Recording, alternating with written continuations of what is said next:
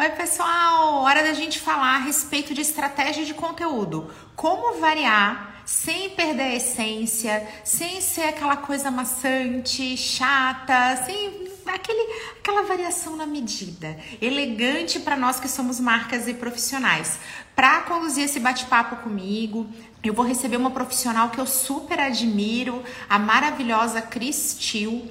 Ela é muito show e vai estar aqui com a gente hoje. Olá, tudo bem? Bem-vinda, maravilhosa! Obrigada. Chega gente. se apresentando, dando o teu oi, vai lá, faz o teu corre, que eu tô feliz demais de ter você aqui.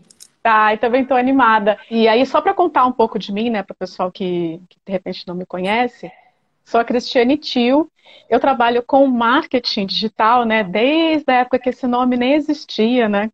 Que eu comecei fazendo sites lá nos anos 90. Então era web designer. E aí com isso as coisas foram mudando. A gente foi tendo uma série de outras ferramentas. A gente começou a ter e-mails também, né? Trabalhar com e-mail marketing. Aí depois chegaram as redes sociais lá em 2006, 2007 mais ou menos, que começou a chegar. E aí 2008, 2009, que a coisa já estava mais é, acontecendo nas redes sociais. Então, nesse momento eu já trabalhava com o marketing digital, então já fazia esse gerenciamento. E em 2009 eu comecei a trabalhar como autônoma. E aí sim, fazendo gerenciamento do marketing digital. E aí eu também gostava de meter a mão na massa, também fazia site, também fazia gerenciamento de, de rede social, criava peças e tudo isso, né? Ads, né?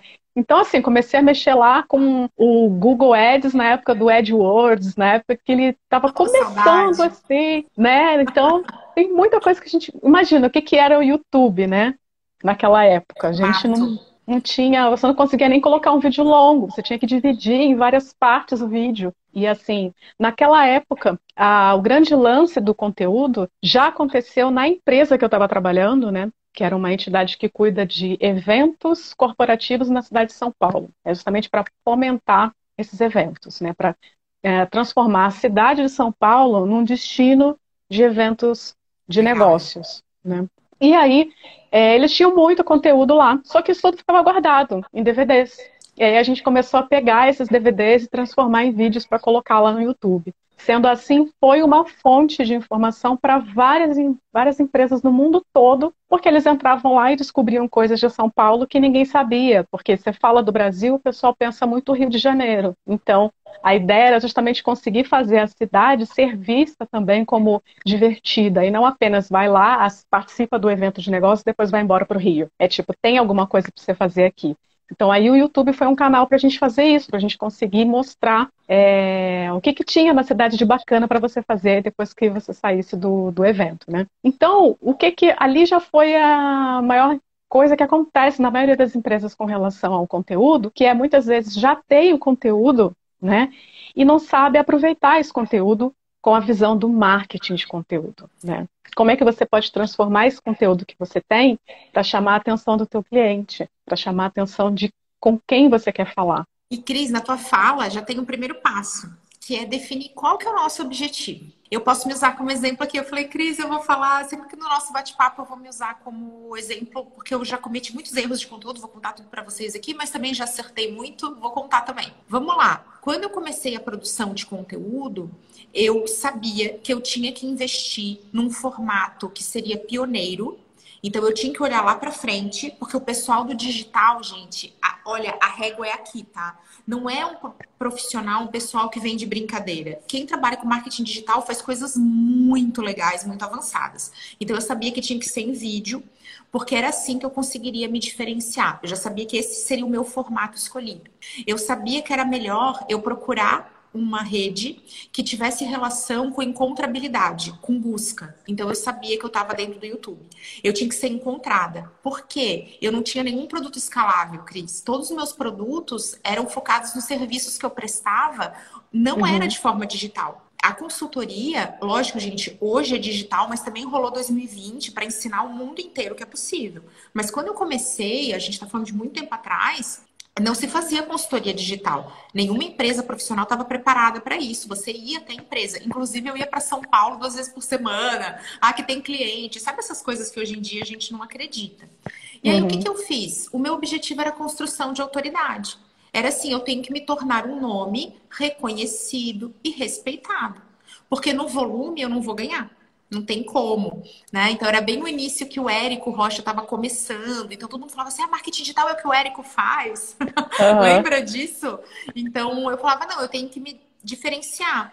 Então, olha só, eu tinha um objetivo, eu conhecia a natureza do meu modelo de negócio, eu sabia que eu tinha que ser encontrada porque eu conhecia o meu público e eu tinha essa clareza do formato que eu ia usar. Então, o vídeo sabia que era muito bom. E eu também vivi, Cris, isso, tá? Que o meu primeiro vídeo foi sobre a pergunta que eu mais respondia. E eu tinha que ficar no canal inbox, eu tinha que ficar por e-mail respondendo todo mundo um a um.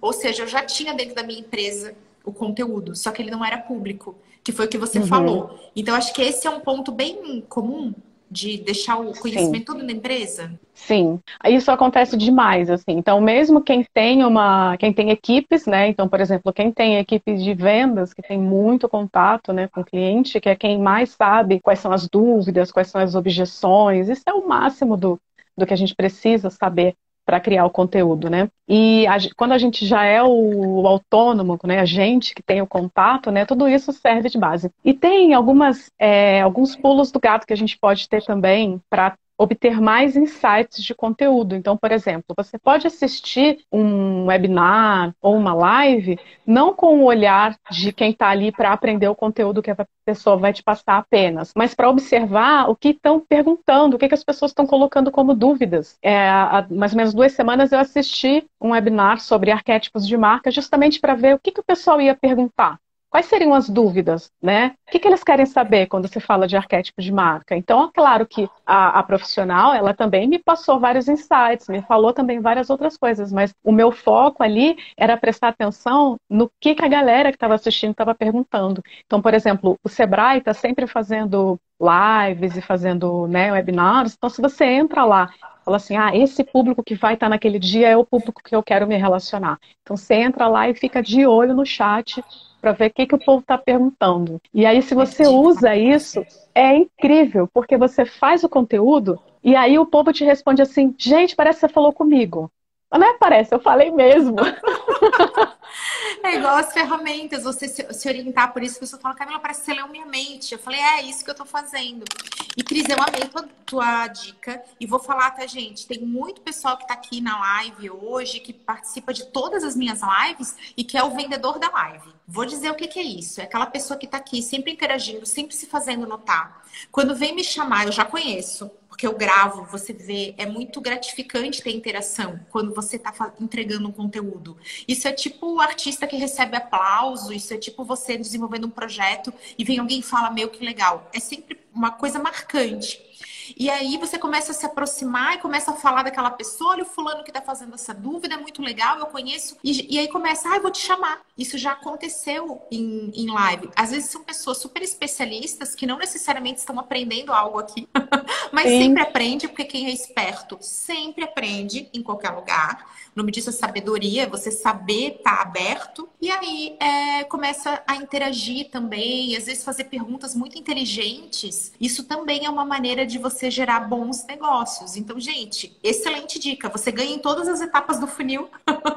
ganha ali no momento de você descobrir do topo quais são as dúvidas, mas você também está lá no fundo conversando com o teu público e sendo notado, por que não? A meia, Exatamente. Meia. Ai, gente, conteúdo, ele é um, um tema complexo complexo. Eu acho que a gente tem que dizer isso também, né, Cris?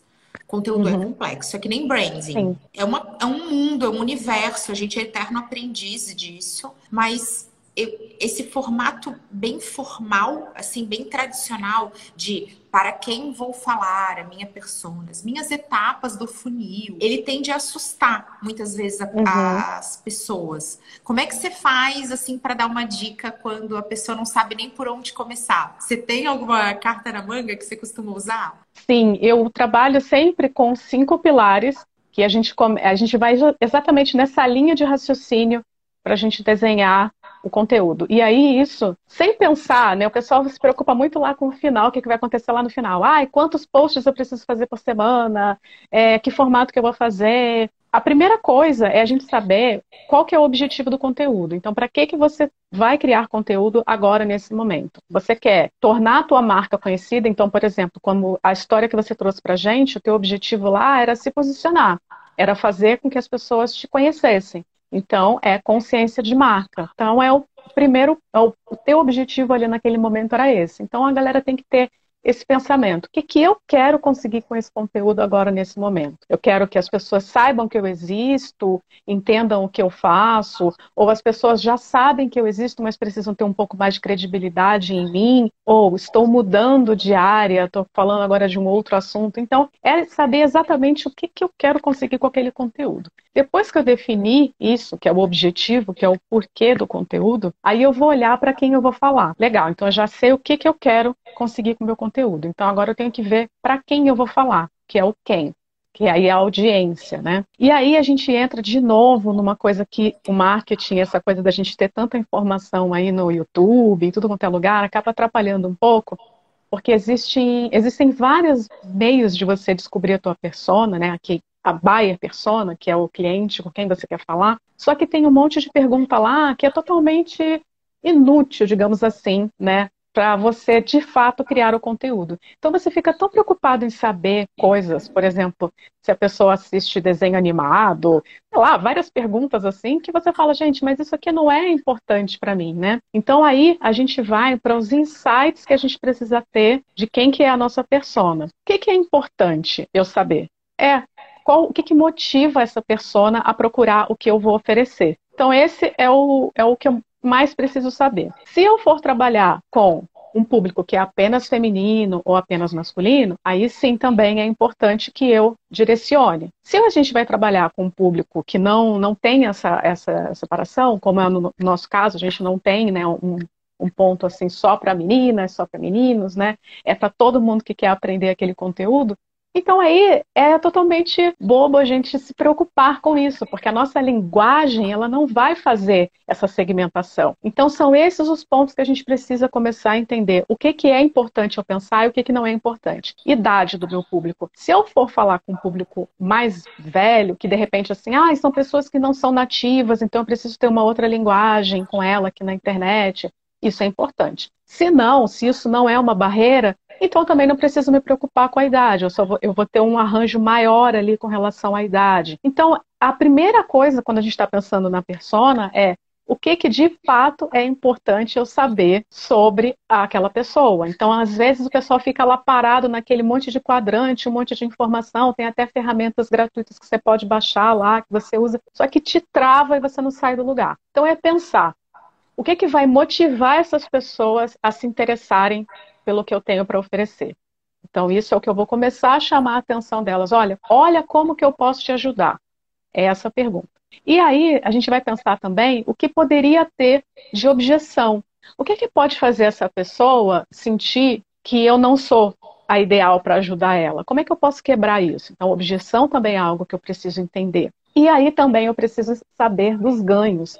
Se essa pessoa me contratasse, essa pessoa, ou se até mesmo ela assistir a minha live, se ela ler o meu conteúdo, o que, que ela vai ganhar com isso? Qual é a transformação que ela vai ter? Então, o que a gente tem que entender é o que, que a pessoa está procurando ali de verdade, seja conscientemente ou inconscientemente, né? Então, o que, que ela está buscando na vida dela, o que, que ela quer transformar, como que ela vai se sentir depois dessa transformação e o que, que pode ser um bloqueio aí entre essas duas etapas. Então, isso é o que a gente mais precisa saber na hora de criar o conteúdo. E é claro, isso vai depender daquele momento específico ali dentro do objetivo que você está trabalhando. Depois que você sabe isso, aí você vai para o quê, que é o conteúdo que você vai criar.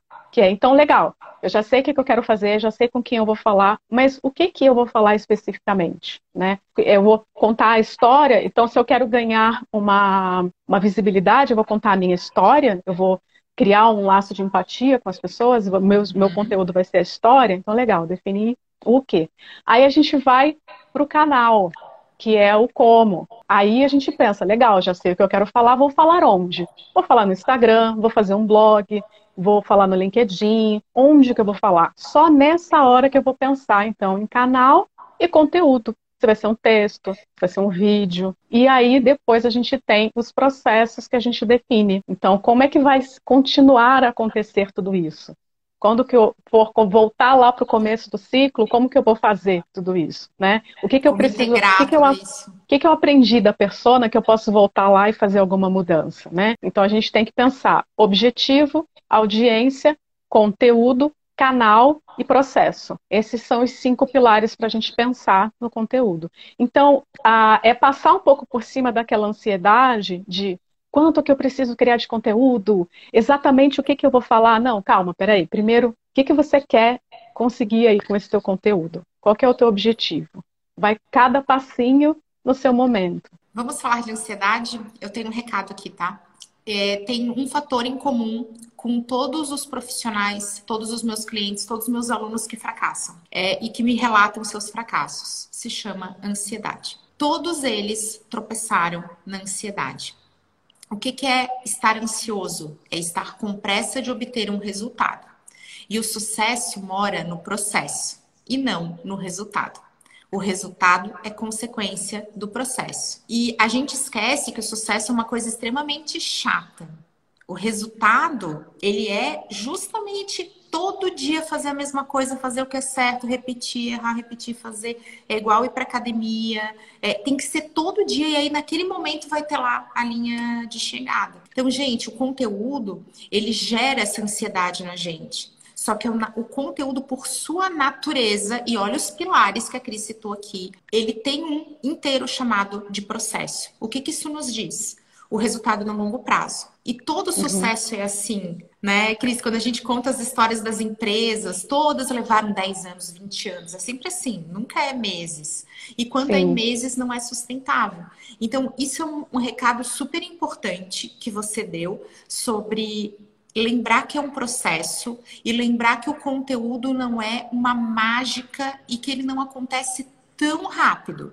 Ainda que a gente tenda sim a ter resultados no, no curto prazo. Outra uhum. coisa que você falou que eu amei, que eu quero ressaltar aqui, para você começar filtrando os profissionais que você admira, que você gosta. Eu e a Cris, a gente não tá aqui juntas à toa. Então, nós temos uma maneira de pensar que é muito é, parecida. Não precisa ser igual, não é que tem que concordar. Nós temos pontos de divergência, mas a base, aquela linha de pensamento, a linha estratégica é muito similar. Então, uhum. começa encontrando e filtrando esses profissionais com quem você se identifica e elimina o excesso. Porque, é, vamos lá, eu tenho formação para conteúdo, a Cris tem formação para conteúdo e branding. Então, esses profissionais, eles ofertam é, formações, profissionalizações para que você dê esse teu primeiro passo. Mas antes desse passo, passo zerinho, aquele assim, é você não andar, é você saber que direção você vai. Porque se você der 20 mil passos na direção errada,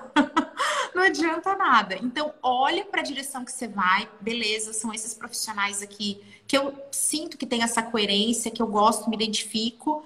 Foca nos caras e aí vai dando o teu primeiro passo rumo a uma solução, rumo ao, dentro do conteúdo. Eu até entendo que hoje nessa live você já vai ter vários insights para você conseguir realmente criar essa profissionalização, essa formação que você busca. Sim, e até um ponto que é interessante também eu abordar nesse sentido, quando a gente está começando, né? É que cada pessoa tem uma facilidade com um formato ali de conteúdo. Algumas pessoas têm uma facilidade muito grande de transformar uma ideia de conteúdo em uma imagem, em um infográfico. Outras pessoas têm facilidade em escrever, né? Outras pessoas já têm facilidade de ligar a câmera e começar a falar para a câmera. Então, cada pessoa vai ter ali aquele que é a maneira como ela se sente mais confortável. Então a gente começa com esse conforto e depois a gente vai colocando outros formatos. A gente não precisa começar já com aquilo que deixa a gente suado, que deixa a gente extremamente nervoso, né? No meu caso, eu sempre tive mais facilidade com a escrita, então escrever os textos. Então o blog foi onde eu comecei lá primeiro canal era blog. Depois eu comecei a entrar em outros canais. E aí compartilhando uma coisa de dia a dia que eu já até falei para você, que é com relação à questão do vídeo. O vídeo era uma coisa que me travava demais porque eu não me achava assim muito eh, dinâmica, não achava que eu era engraçada. Eu olhava outros profissionais e falava, gente, mas eu não consigo ser assim, sabe? Desse jeito, é, galera, não sei o que lá, vamos começar agora um vídeo. Eu falava, gente, mas eu não consigo ser desse jeito, não vai dar. Eu, e aí eu tentava gravar o vídeo, tentando fazer desse jeito, ficava horrível. Aí eu não tinha coragem.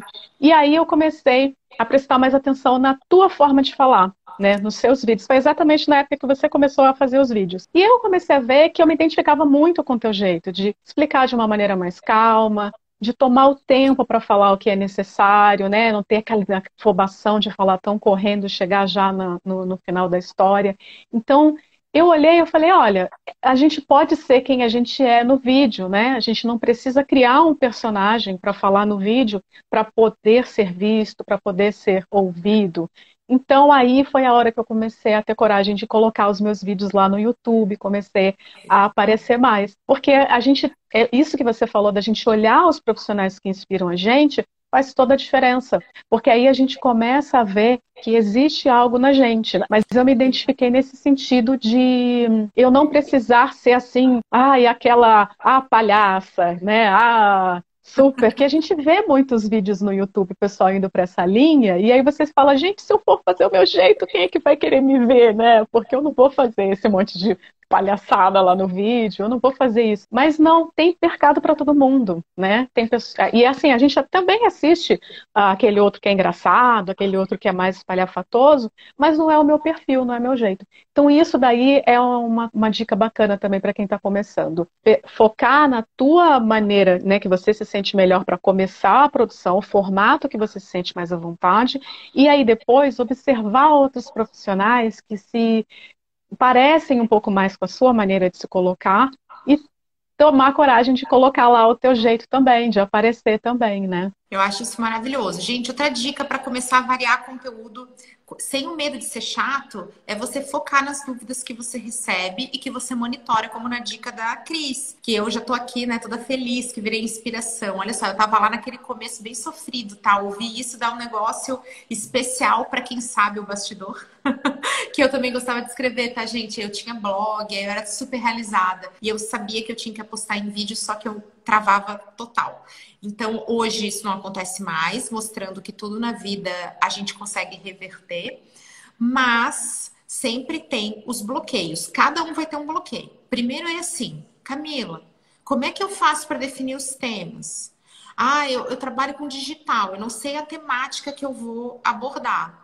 Gente, vai a gente tem que entender que vai ter um momento que vocês vão se posicionar tão fortemente com alguma coisa que as dúvidas vão vir filtradas. Esse momento acontece.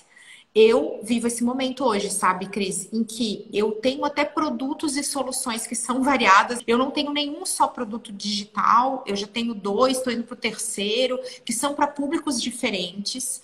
E é normal que a gente fique assim, poxa, mas a Camila é só Instagram, a Camila é digital, a Camila é estratégia, isso vai acontecendo. Primeiro filtro que eu fiz, aquele bem prático, tá? Isso não está nem dentro de método é olhar para as dúvidas que eu recebo. Porque naturalmente já vem ali os temas que eu tenho que trabalhar. Um tipo de conteúdo que eu passei a focar, que é comportamento. Porque eu sou uma uhum. pessoa que eu tive que desenvolver muita coisa comportamental em mim, sabe, Cris? Isso... Vem aqui, gente, no divã da Cami, né? O que, que aconteceu? Imagina, eu tenho uma história com insegurança perfeccionismo, procrastinação e síndrome do impostor. Não é pouca uhum. coisa. Né? Eu fiz um dia uma live com uma colega minha, que é coach e tal. Ela falou: Meu Deus do céu. Eu falei: Tá vendo? Confia que aqui tem todos os problemas do mundo, não tem como você se sentir mal. eu, eu tive todos. E eu tive que desenvolver estudar e me preparar é, para conseguir lidar com isso e parar de tornar essas coisas do tipo, ah, eu não sou boa o suficiente para vídeo. Eu não sou boa o suficiente para subir no palco e falar: ai, ninguém vai gostar desse meu vídeo porque eu não ensinei nada que prestasse. Ai, ninguém vai gostar porque eu falei devagar. E o digital tem que ser acelerado. Então, eu tinha muitas essas coisas e isso era super complicado de chegar aonde eu queria, né, gente? Porque era barreira atrás de barreira. E isso apareceu não porque eu falei, ai, eu vou contar. Apareceu porque as pessoas me perguntaram. Ô Camila, você está aqui falando no teu vídeo, você mencionou que você fez que você foi fazer uma palestra, mas você disse assim: "Ah, e aí eu fui para aquela palestra, eu tava nervosa, mas você ficava nervosa". Gente, era uma fala, uma palavra de uma coisa que eu nem queria abordar. E vocês vinham e, tá, que nem Cris fez agora, né? Ah, falou do meu jeito. Ai, Camila, eu gostei tanto do teu jeito sereno. Eu pensava, ué, isso é bom? E aí eu pensava, nossa, isso pode virar um conteúdo. Uma coisa que eu achava que era um defeito e era uma qualidade. Entenda. Pronto, eu uhum. posso falar de tom de voz, de jeito de falar. E aí mais pessoas vinham. Então, essa questão mais comportamental do meu conteúdo, Cris, veio assim ouvindo vocês que me mandam DMs e que deixam comentários às vezes dizendo: Nossa, nunca imaginei que você fosse distraída. E aí eu falava, planejamento para distraídos. Eu sou mestre de planejamento porque eu sou distraída, tá, gente? o planejamento me salva da minha distração. Então, isso não é legal? Quando a gente vai ouvindo as pessoas, parece que a resposta vem? Sim, sim. É, e, isso, e quando a gente compartilha essas dificuldades também, isso também é bacana porque você cria essa empatia com o outro, né? Porque é aquela coisa da, de você se permitir ser vulnerável, né? Então você a, a, gente, quando começa a falar, começa a aparecer, o pessoal vê e fala assim: ah, já nasceu pronto. Algumas pessoas já, algumas pessoas já são assim, né? Desde criança já era desse jeito. Outras pessoas minha não, filha, passaram por uma série de dificuldades. Né? Eu passei por essas mesmas dificuldades, tanto que você foi uma pessoa que me inspirou. E também esses mesmos pontos que você falou, muito da síndrome do impostor. É até um artigo que eu tenho lá no blog, que também muita gente chega até mim por conta desse artigo porque eu fui pesquisar mais sobre. Eu falei, gente, preciso entender mais sobre isso. Eu sei o que, que é, mas assim, exatamente o que acontece, né? E aí eu fiz, pesquisei várias coisas e coloquei lá no artigo. E eu neguei várias palestras por conta disso. Porque eu falava, gente, mas essa pessoa tá louca, que tá me chamando para fazer palestra? O que, que eu vou falar? Eu não tenho nada para falar, eu não sou tão inteligente assim, né? Eu vou passar vergonha lá, imagina, vão fazer uma pergunta, não vou saber responder, e aí, como é que fica? Então, isso tudo tem a ver com a síndrome do impostor. E todo mundo vai ter. Só que a gente tem que é, sentir e passar por cima dela, né? É que nem aquela coisa de a gente sente o medo, mas a gente vai com medo mesmo. Então, é. A gente, lógico, tem a prudência que é diferente do medo. O medo ele te paralisa. A prudência faz você ir mais preparado, você vai estudar, você vai ler o assunto, você vai confiar que você é capaz de entregar o seu melhor mesmo que de repente aquele melhor não seja o que você gostaria ou que alguém pode esperar, mas era o melhor naquele momento, e depois você vai ter uma outra chance que vai ser melhor ainda, e a terceira e a quarta, e a gente vai ficando cada vez melhor. Mas aí eu várias vezes recebia convite no LinkedIn, o pessoal falando: "Ah, estou precisando de uma pessoa para vir falar de branding, preciso de uma pessoa para vir aqui". Em empresas multinacionais, eu falava: "Gente, tá louca, essa pessoa tá, meu, o que, que ela tá pensando em me chamar?" E eu não ia, entendeu? Ou tinha uma desculpa ou alguma coisa para não ir. É Até que eu comecei a falar, Amo, gente, eu, eu preciso gente. Eu tenho dicas avançadas de procrastinação. Me procure para mais dicas. eu Falei, tenho não, todas vou... na ponta da língua. Eu, eu já cheguei a falar assim, não, claro, então vamos marcar sim, vamos marcar a palestra. Eu entro em contato com você quando for E aí você não entra nunca, né? Então, isso é super importante porque são as travas. Gente, tem que entender as nossas travas. Porque o conteúdo, ele é que nem ar. O ar está disponível para gente. E quer ver uma metáfora que eu acho muito linda, Cris, sobre conteúdo e internet, para a gente aprender como variar, que tem a ver com ar aqui? O ar também é uma troca. Você tem que receber e você tem que soltar. Se você só recebe, não dá boa. Se você uhum. só entrega, também não vai dar. Então tem que acontecer e é um movimento natural. Porque o que é conteúdo? É conhecimento. O que, que todo mundo vende? Conhecimento. Não, Camila, tô vendendo roupa. Não é, não tem nada a ver, não inspira. Também tem a ver, gente. Também tem uma jornada ligada a isso. Eu sei que a Cris tem, você tem até no teu arquétipo essa coisa do conhecimento, né, de ensinar, deve ser uma coisa muito natural. Mas não é tão natural assim para todos. E mesmo para quem está vendendo um produto como uma roupa ou com algo aspiracional que está relacionado a status, também tem que entregar conhecimento. Qual? Uma história, uma inspiração, um storytelling, uma marca que possa explicar por que, que aquilo é o que é. Até quando a gente vai vender roupas, por exemplo, estou dizendo aqui, você precisa ensinar algo ao seu cliente. E isso é uhum. inerente uhum. a todos os negócios, assim como a arte está aqui disponível para gente. Só que o que eu sinto é que nós travamos, cada um em um dos teus pilares ali. Cada um tem o seu, mas a trava tá em conseguir enxergar isso, né? Ter essa clareza. Tem mais alguma dúvida aí do pessoal? Tô pegando aqui, tô pegando aqui. Porque eu também quero saber coisas de você. Nós temos uma pauta. Eu quero muito saber. Pessoal, quem quiser mandar dúvida, eu vou, vou passar para a Cris, eu vou responder também, mas eu tenho dúvidas que eu quero muito te ouvir. Cris, como é que você acha? É, qual é a tua opinião profissional? O que, tudo que você acompanha dentro das tuas mentorias? Como é que é essa história dos diferentes temas de conteúdo? Se você, como é que você acaba orientando quem tem temáticas amplas, como é o meu caso? Isso é uma, uhum. uma coisa para a gente evitar ou é uma coisa para potencializar? Como é que você trata isso dentro de uma construção de marca que é o teu foco? Então, a gente une o que a pessoa tem de competência, de habilidade que é aquilo que ela vai ser capaz de abordar, são os temas que ela é capaz de abordar. Então, tem competência, tem habilidade, são coisas que eu entendo. Aí a gente coloca os valores da pessoa, que é a maneira como ela vai abordar cada um daqueles conteúdos. Né? A gente está lá no círculo dourado lá do, do Simon Sinek, né? Então, o que são as nossas habilidades, nossas capacidades? A gente pega o nosso como, que é o nosso jeitinho, ali o que, que a gente considera de cada. Por que, que é aquele conteúdo é importante para você, né? Você vai colocar ali o teu teu como. E aí você também traz é, a parte que é, tem a ver com a essência da marca, né? Que é assim, o que que faz sentido eu abordar de conteúdo desse? Eu tenho conteúdos amplos, mas em algum momento isso vai se fechar. É que nem quando você vai fazer, por exemplo, você vai fazer o seu primeiro curso online, tem tanta coisa que você quer falar que você não consegue acabar nunca o conteúdo. Você fala, ah, mas isso aqui eu posso falar disso também, mas eu também posso falar isso. Ah, mas isso aqui também é interessante. Não tem jeito. Você vai, uma hora você vai ter que parar. Você vai falar, acabou aqui. Se eu for falar outra coisa, tem que ser um próximo curso ou um conteúdo extra, porque senão a pessoa vai ficar.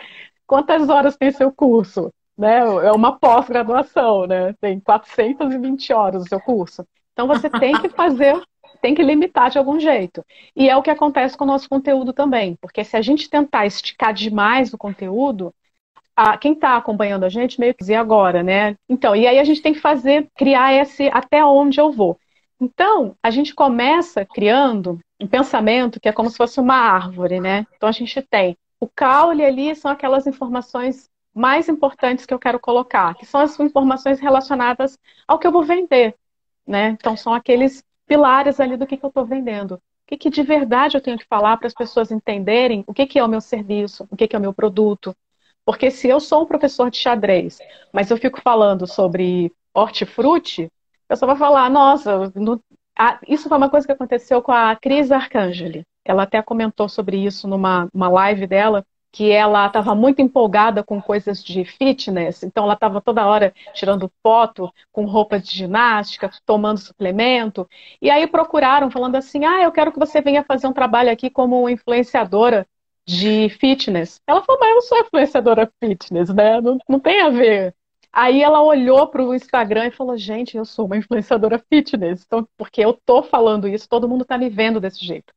Então a gente tem que primeiro olhar ali para o que a gente está falando, para esse caule nosso, da nossa árvore do conteúdo, que a base tem que ser o, o que, que eu mais vou falar, o que, que eu mais vou vender. Então, no meu caso, é o quê? Branding e conteúdo. E aí, dentro do branding e do conteúdo, ou melhor, dentro não, em torno do branding, em torno do conteúdo, a gente tem uma série de coisas que a gente pode falar que vão agregar ali. E a gente vai ampliando isso. Então, no caso da pessoa que vende roupa, por exemplo, ela vai pensar, ok, o que, que tem a ver com roupa? Né? Então, tem a ver que pode ser conforto, pode ser estilo. Então, aí você vai listando o assunto satélite ali, naquele assunto principal, e aí a gente vai saindo para galhos, e a gente chega em folhas. Então faz uma árvore mesmo, porque cada coisa vai chegando a outros assuntos.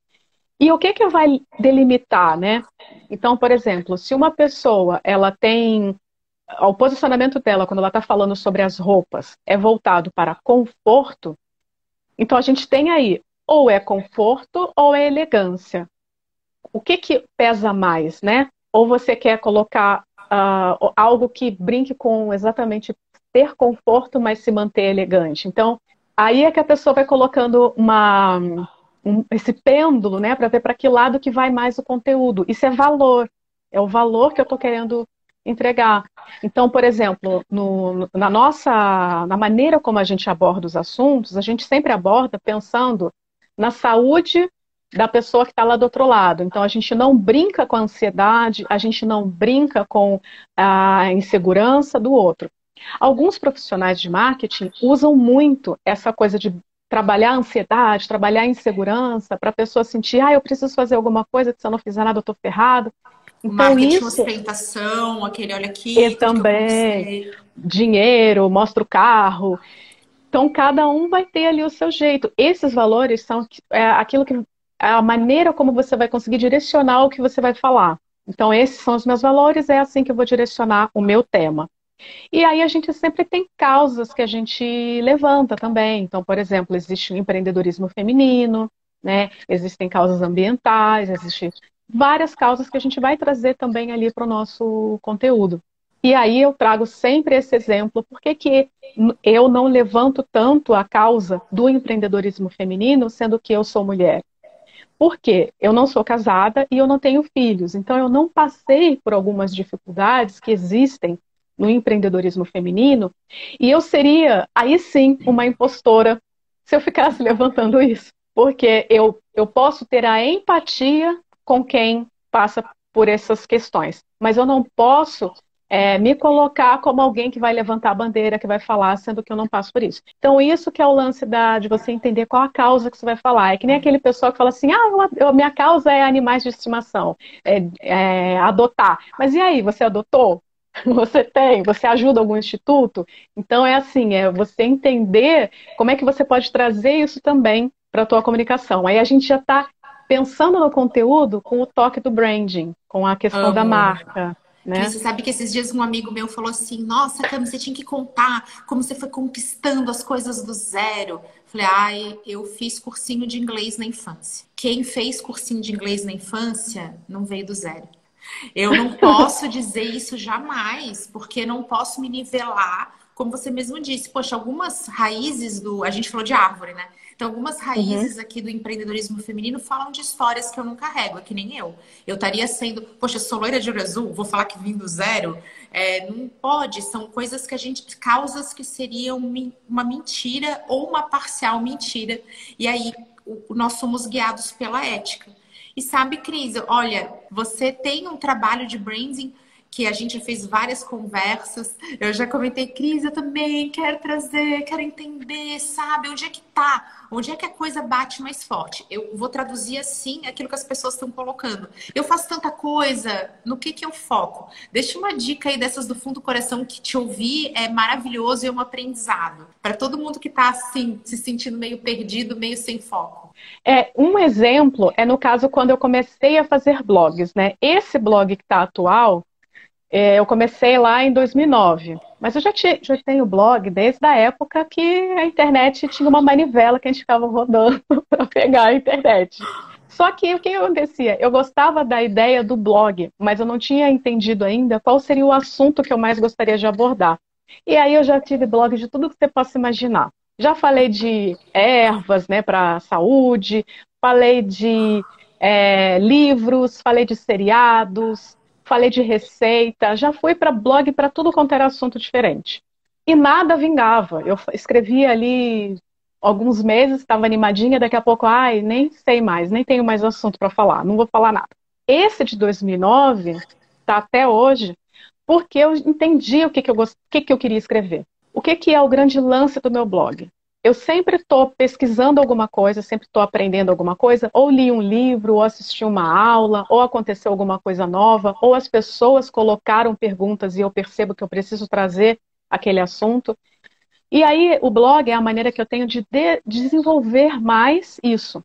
Então é uma pesquisa. E eu, na época de, de colégio, assim, de faculdade, eu adorava eh, trabalhos de casa com pesquisa. Que aí você tem que pegar aquele monte de coisa e ler tudo e comparar um assunto com o outro. Aquilo que todo mundo falava, ai, não, professor, pelo amor de Deus, eu falava, ai, quero, manda trabalho de casa, adoro. E aí era tinha aquela época que você datilografava o trabalho ou escrevia no papel ao maço, né? Porque a gente é nerd, Cris. A gente é nerd. Nerd gosta disso. Meu Deus, a cultura viking tinha. Não, agora eu preciso aprender tudo sobre a cultura viking, que isso é incrível. Sou eu. Eu vou pirando nas coisas e aprendendo. E hoje é, a gente tem um parque de diversão, né? A internet. Você entra Ai, no eu... YouTube, um leva o outro, o outro, o outro, aí você vê o livro que você pode ler, enfim. E aí é, a gente vai encontrar, vai ter alguma coisa aí que vai manter essa tua motivação para você continuar.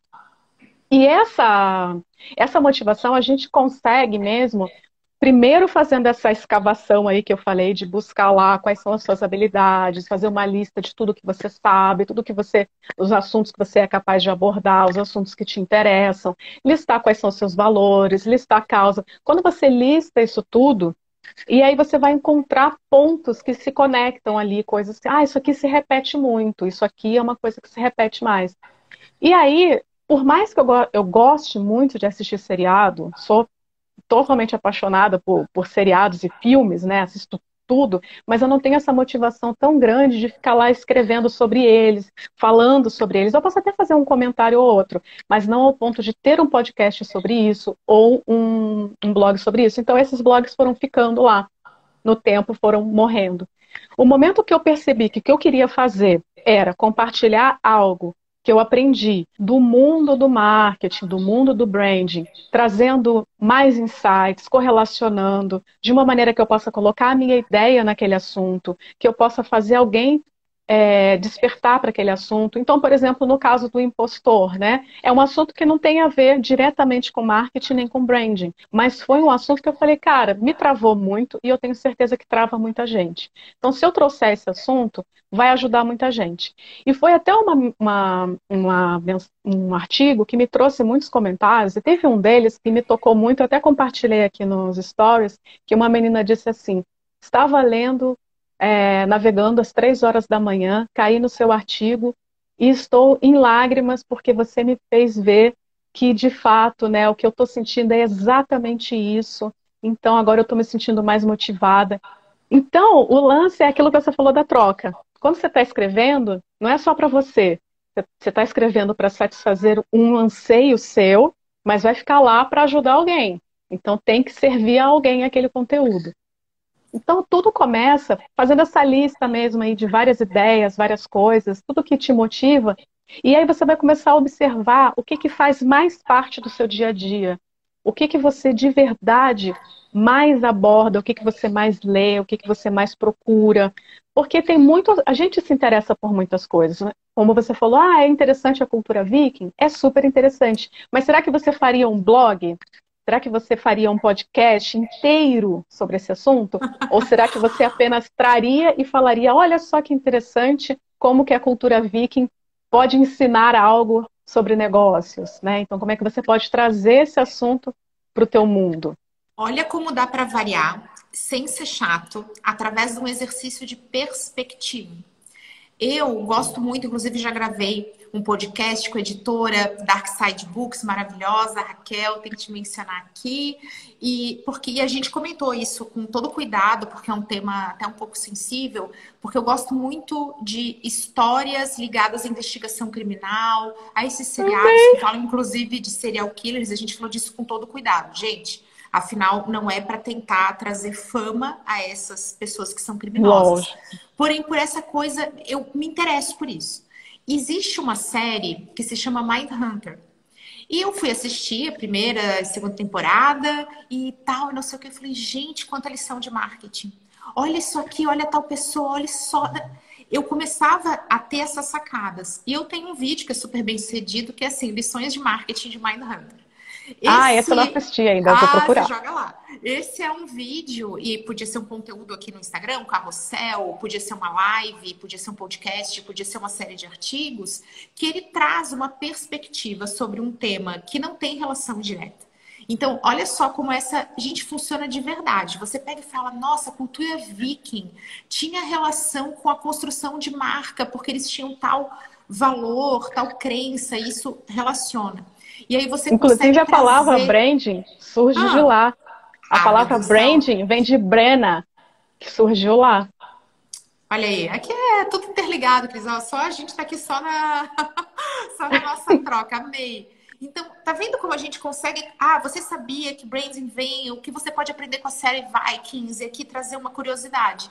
Então, eu brinco que para a gente conseguir construir um conteúdo variado e interessante, a gente tem que ampliar o nosso olhar.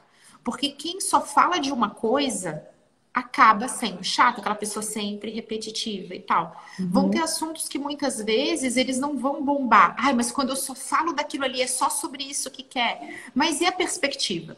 Trazer a perspectiva é muito bom, porque ele consegue arejar o conteúdo e ele vai trazendo essa, essa vontade de entregar o a tua história, os teus interesses por ali. Quando eu falei sobre isso do Mindhunter, muita gente falou: Meu, que legal, eu não sabia, ou então eu também gosto, ou então, nossa, eu odiei essa série.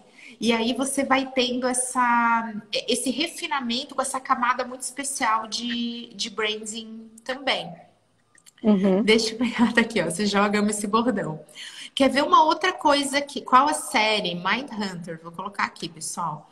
Uma outra coisa, Cris, que me ajudou a, com essa história de conteúdos e repetição. Né? Então, isso é um ponto importante. Primeiro, gente, entender que foco exige a repetição. A gente vai ter que dar umas marteladinhas. Eu e Cris somos profissionais que temos nossos problemas com isso, justamente porque a nossa questão é que a nossa árvore tem muito galho. a gente não é aquele, aquela coisinha assim que sobe lá, tem. É muito galho nessa árvore pela própria essência meio nerd, curiosa, tudo relaciona com tudo que puxa um assunto que vai. Então, isso pra gente acaba sendo um desafio ainda maior. E eu vejo, Cris, que tem muita gente que tem medo ou de perder a essência, de ah, porque eu tô sendo repetitivo, mas também tem medo de falar o óbvio toda semana. Uhum. Como é que você lida com isso? E depois eu vou fazer meus comentários também. Ó, já, meus clientes acham ruim repetir. Tá aqui a Flávia comentando. Isso é uma coisa que eu escuto demais. Camila, olha só. Toda segunda-feira eu tô falando que tem estacionamento gratuito ou convênio de estacionamento da minha loja. Toda terça-feira eu tô falando que tem frete grátis. Isso não é chato? Então, na verdade, tem coisas que a gente sempre precisa falar mesmo. Porque todo mundo que está chegando na nossa rede, não é todo mundo que já estava lá. Tem gente chegando nova. E essas pessoas novas também precisam ter essas informações, que são importantes. Então, do frete grátis, do estacionamento. E você pode colocar é, variar a maneira como você fala as mesmas coisas também. Então, você pode não simplesmente dizer, olha, tem estacionamento grátis. Você pode falar, por exemplo, não se preocupe com o estacionamento, aqui a gente tem vaga, sabe? De uma outra forma, você pode colocar a mesma fala, você pode criar lá, então, variações, maneiras diferentes que eu tenho de falar isso. Como que eu posso falar diferente? Como que eu posso trazer, às vezes, até com uma pergunta antes? Ah, teve uma pessoa que me perguntou aqui se o quanto é que é o frete para tal lugar. Gente, o frete é gratuito, vocês não sabiam ainda? Então, sabe, você pode trazer como uma conversa, porque rede social é conversa, ninguém mais quer ouvir como se fosse um anúncio, né? Então, o, o, o que fica chato é a gente chegar aqui na rede social e fazer os nossos stories, fazer os nossos vídeos, como se a gente fosse é, um anúncio que vai ser veiculado lá no Jornal Nacional, que vai ser veiculado na televisão, com aquele padrão lá antigo, né? O que o povo quer... digital também, aquela coisa, aquele marketing pasteurizado, sem personalidade. Sim. Ele é como se fosse um folderzinho, assim. É, isso é muito chato Sim. por aqui. Isso as pessoas não querem, mas as pessoas querem informação, as pessoas querem saber. E além da gente lembrar que sempre vai ter alguém novo que não tinha aquela informação ainda. Então a gente pode variar, então fazer esse exercício aí de criar uma lista, várias formas de falar, trazer como se fosse uma pergunta, trazer como se fosse uma história, receber uma pergunta sobre tal coisa, um cliente perguntou. Então, falar de maneiras diferentes, coisas que você está sempre falando, não vai ser chato. E teve um, um, outro ponto que você falou de. Ah, de falar o óbvio. Isso aí é uma coisa que cai muito na, no pessoal. E eu também já várias vezes eu deixei de falar o óbvio, porque quando a gente entra muito num determinado assunto, aquilo ali para a gente é tão claro, é, a gente acha que não precisa mais ser dito. A gente acha que ah, isso já foi falado, todo mundo sabe. E não é verdade. A gente sempre precisa falar o óbvio, a gente sempre precisa voltar ali nas questões mais básicas do assunto que a gente está abordando, porque muita gente ou não se atentou, ou não percebeu da maneira como você gostaria que a pessoa tivesse percebido. É entender que é um mundo totalmente dinâmico. Muitas vezes a pessoa está te vendo aqui, está o filho falando, tá o cachorrinho pedindo alguma coisa, é, o vizinho fazendo barulho, ou a pessoa está usando o telefone como uma segunda tela, porque ela também está assistindo alguma coisa. Então, ou ela está numa uma fila e está acessando. Então, é, conseguir fazer essa, sabe, preste atenção em mim aqui agora, é, é difícil. Então, se você tiver com uma linguagem totalmente fora para aquela pessoa, ela vai pensar, gente, essa conversa está indo para onde? Eu não estou entendendo. Então, falar o óbvio ajuda a pessoa a entender para onde que a conversa está indo, para onde que você quer levar a pessoa. E aí, muitas vezes, é, o que acontece você vê empreendedor que faz ali aquele conteúdo maravilhoso e no final falta o e daí, que é legal. Você me falou um monte de coisa, mas e aí? O que, que eu vou fazer com isso? O que, que eu faço agora? Eu ligo para algum lugar, eu mando um e-mail, eu chamo você no direct, eu clico em alguma coisa. O que, que eu vou fazer agora? Então, esse é o ponto que é o, é o assunto mais óbvio, que é o que você quer que a pessoa faça e que você sempre esquece de pedir a pessoa para ela fazer quando ela acaba de ver o teu conteúdo. Ai, Cristística maravilhosa. Eu quero dar um exemplo disso da vida real. Gente, tem uma aluna é, que ela é, faz convites personalizados. E aí, é, o público-alvo dela é quem? É principalmente quem vai casar, é, noivo, é bem focado nesse segmento, tá? É que convite personalizado pode ser para mais coisa, mas o nicho dela são as noivas. Então ela sabe que é noiva. E ela começou a cair numa pira de como ensinar a fazer o casamento, como, é, sabe, a coisa começou a ampliar como se fosse quase que o conteúdo de uma cerimonialista. Mas o que, que uhum. ela entrega? Um dos itens desse planejamento. Ela é extremamente específica.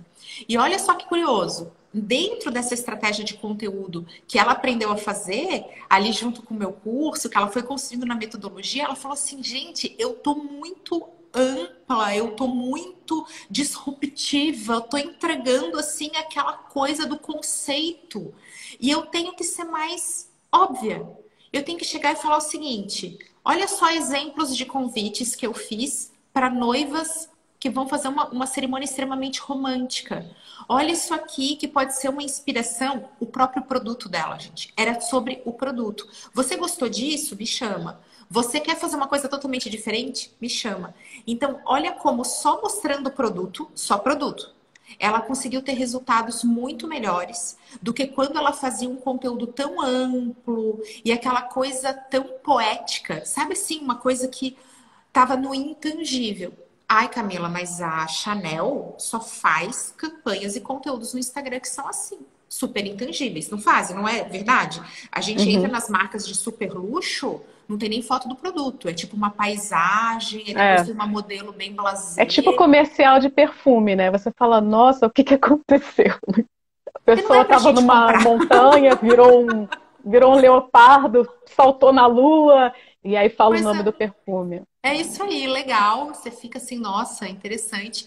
É, é porque esse é o objetivo, é mostrar que não é pro nosso bico.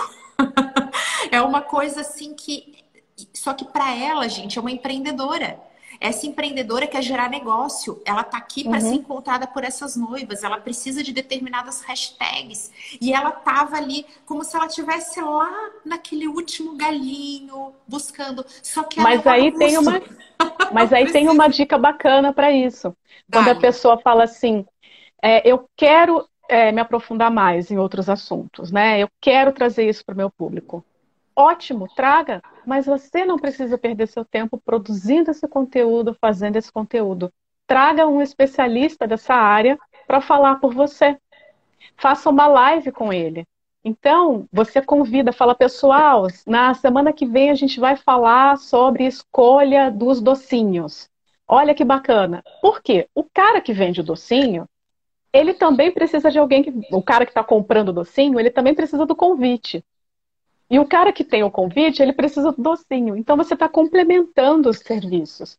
Então você não precisa perder seu tempo, perder seu tempo, né? Você não precisa investir o seu tempo fazendo conteúdo para expandir o assunto. Você pode trazer especialistas ou fazendo uma live ou pedindo para a pessoa escrever para você um, um, post sobre aquele tema, ou você pode fazer um e-book, ou um webinar. Quer dizer, o, o, formato que você vai fazer do conteúdo, você que vai decidir o que, que encaixa aí na tua agenda, no seu jeito e também do seu parceiro. Mas é entender a parceria, é fazer a parceria, né? Então, eu tenho esse produto. Quem mais é, pode se valer dos clientes que eu tenho na minha base e quem mais tem clientes que podem ser interessantes para mim. Então, junta com essa galera e faz a parceria do conteúdo. O conteúdo ele serve para isso também. Para a gente criar esse tipo de parceria, entendeu? Então, assim, por exemplo, eu não tenho cursos de Instagram. Eu não, não ensino Instagram. Eu falo sobre rede social de uma maneira mais geral, seguindo a ideia do conteúdo. Então, a Camila é a minha parceira. Quando eu for falar de Instagram, a Camila que vai falar de Instagram para mim. Né? Eu não vou ficar criando ali do zero um conteúdo de Instagram, sendo que ela já tem isso tudo na cabeça dela pronto. Para que, que eu vou sofrer com isso? Ela tem Perfeito. essa informação. Isso é aquele recado paroquial. Eu falo, gente, que aquilo que a gente tem que repetir sempre são os recados paroquiais. Eu chamo assim meu apelido carinhoso para aquele. a nossa perspectiva na hora de repetir as coisas. Esse é um recado paroquial que eu quero dar. Parem de pensar que collabs e parceria é sobre quem tem um monte de seguidor. Eu não sei da onde que a gente criou essa correlação de, ah, eu vou fazer uma parceria, ah, com influencer, ah, porque fulano tem tantos seguidores. Não, tem que ter uma história sendo contada através do conteúdo. Tem muita gente maravilhosa que pode estar sofrendo de síndrome do impostor. E aí não vai ter um monte de seguidor, não. Isso pode é. acontecer. Tem conteúdo maravilhoso por aí que você só acha às três da manhã cavucando no Google. Gente, isso acontece. Só que aí você vai procurar alguém que é bombado e que vai chegar para falar sobre o seu. É, sobre isso, sobre fazer essa parceria de forma desalinhada ao quê? Ao tronco da sua árvore, às suas raízes a essa coisa do que eu acredito, como eu sou, como eu falo.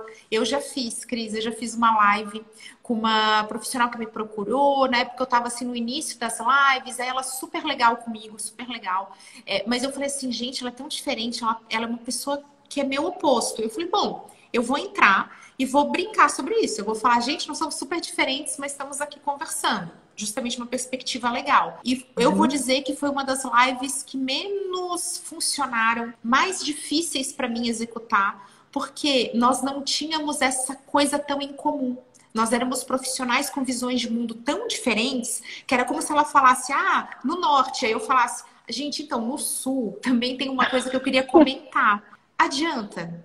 Todos os seguidores que ela ganhou, porque eram os meus, não ficaram lá. Eles uhum. entraram, depois saíram. E os dela também. Exatamente. Porque buscam Exatamente. essências, que é justamente, a Cris comentou do Instagram, é o teu trabalho de branding, de construção de essência, de construção de marca. E essa essência tem que ser o guia, não o número de seguidor. Eu concordo totalmente. Essa questão da gente alinhar a essência né, da, das marcas no sentido de que tem ali valores, né, compartilham valores, compartilham é, a maneira de, de, se colocar, a voz da marca, a personalidade da marca. E além disso, é, pensar no que, que vai, o que, que você vai trazer de conteúdo útil para a tua audiência. Porque às vezes aquela pessoa que tem um monte de seguidores, ela vai fazer aquela live com você, meio sem tanta animação, ela não vai estar tá tão empolgada de fazer a live, ela vai fazer só para cumprir aquilo ali que ela combinou com você. Então, se você vai trazer uma pessoa que está realmente querendo se doar, querendo trazer um conteúdo bacana, você vai ajudar os seus, seus seguidores e aí você, a pessoa também vai querer te apresentar para os seguidores dela. Então, o mais importante é o conteúdo que você coloca lá, porque muitas vezes a gente tem é, um, tem até uma história né, de uma influenciadora que tinha milhões de seguidores e ela criou então uma linha de camisetas. E ela só conseguiu vender 30 e poucas camisetas. Porque, apesar de ter muitas pessoas lá seguindo e curtindo o conteúdo, aquelas pessoas não estavam engajadas a comprar algo que ela ia oferecer.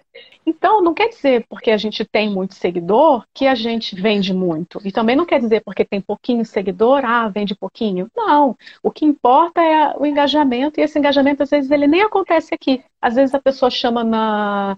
por mensagem, às vezes manda direto no WhatsApp, né? Então a gente tem que ir muito mais, por isso que a Camila falou, né? Do, da essência em si do que a, a aparência que a gente está imaginando. Porque às vezes a aparência não vai condizer com a realidade. Perfeito. Quem vê feed não vê direct, gente. É assim. cuida, cuida com esse negócio de ai, fulano, olha só, ciclano, a gente se compara. Eu comentei que a ansiedade, ela é um fator que eu vejo presente em todas as histórias que eu escuto de quem não conseguiu alcançar seu objetivo. Tem ansiedade. E tem mais um fator que ele não está em 100%, mas ele está bem forte. Comparação. Quem uhum. se compara sofre. Começa, ah, olha fulano, olha fulana. Gente, não se comparem com os outros. A sua história é única, a sua marca é única. Ah, mas eu quero me comparar. Então a sua marca não vai ser única, isso não vai ser bom para os seus resultados. Então esse foi um recado essencial. Cris, eu quero te agradecer demais. É claro que a gente estourou o tempo, porque assim como o nosso podcast... Eu tô vendo aqui quanto tempo. nós somos duas tagarelas. O nosso podcast, a gente podia ter tido seis horas, mais ou menos. E eu quero te agradecer demais, porque você nos ensinou muito. É sempre uma inspiração, um grande aprendizado estar contigo, além de uma pessoa muito massa. Né? Ai, muito obrigada. Eu fico muito feliz porque eu te admiro realmente muito, não só como profissional, mas como pessoa, muito mesmo. Acompanho. Eu te falei que eu stalkeio quem eu gosto, tô sempre lá olhando, acompanhando. Fiquei muito feliz para a gente poder bater esse papo aqui. Espero de verdade que o meu conteúdo tenha ajudado. E sempre que você precisar de qualquer collab comigo, eu estou sempre disponível. Sempre. Podcast, e-book, qualquer coisa que você quiser fazer, a gente, ó, super topo. Eu e Cris, a gente é bem arrozinho de festa uma da outra. Chamou, a gente vai. Aquelas facinhas, bem facinha. Chamou, já tá aceitando. Cris, obrigada. Pessoal, Prazer enorme estar aqui com vocês. Um super beijo. Até a próxima.